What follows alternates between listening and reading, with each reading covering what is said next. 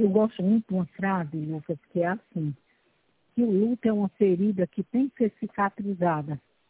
Mas para que ela possa ser cicatrizada, ela deve ser é, acolhida com amor, com o tempo necessário, é que a pessoa possa oferecer a, a si mesmo o seu próprio tempo, no seu espaço, para promover em si também tudo aquilo que é necessário, a despedida, de ter o outro que morreu ter o direito de ter finalizado tudo aquilo que veio fazer do mundo, né, porque ainda há muito sofrimento, porque as pessoas acham que nós não, não devíamos ter perdido aquela pessoa naquele tempo, naquele dia, naquele horário, ou daquela circunstância, ou daquele modo, né?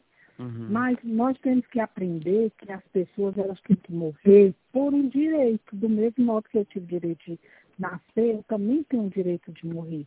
Uhum. E ninguém é para pensar que alguém é para ter ficado mais tempo, ou ter desenvolvido ainda mais amor, mais paixão por aquela pessoa, porque ela permaneceu. E, e pela minha experiência, muitas pessoas que mantiveram vivas porque foram puxados desse fio dourado, de uma expressão de amor que não era mais necessário para quem está morrendo.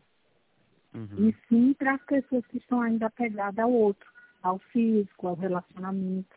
Né? Mas tem pais e mães que morreram há muito tempo no UTI, ou numa cadeira de roda, mas nunca foi falado isso. Né? Como é que você vê a vida? O que, é que você gostaria de fazer? Qual o seu último pedido? Não, as vezes nós alimentamos as pessoas com a vida que nós queremos e não a vida que a pessoa já não tem mais. Né?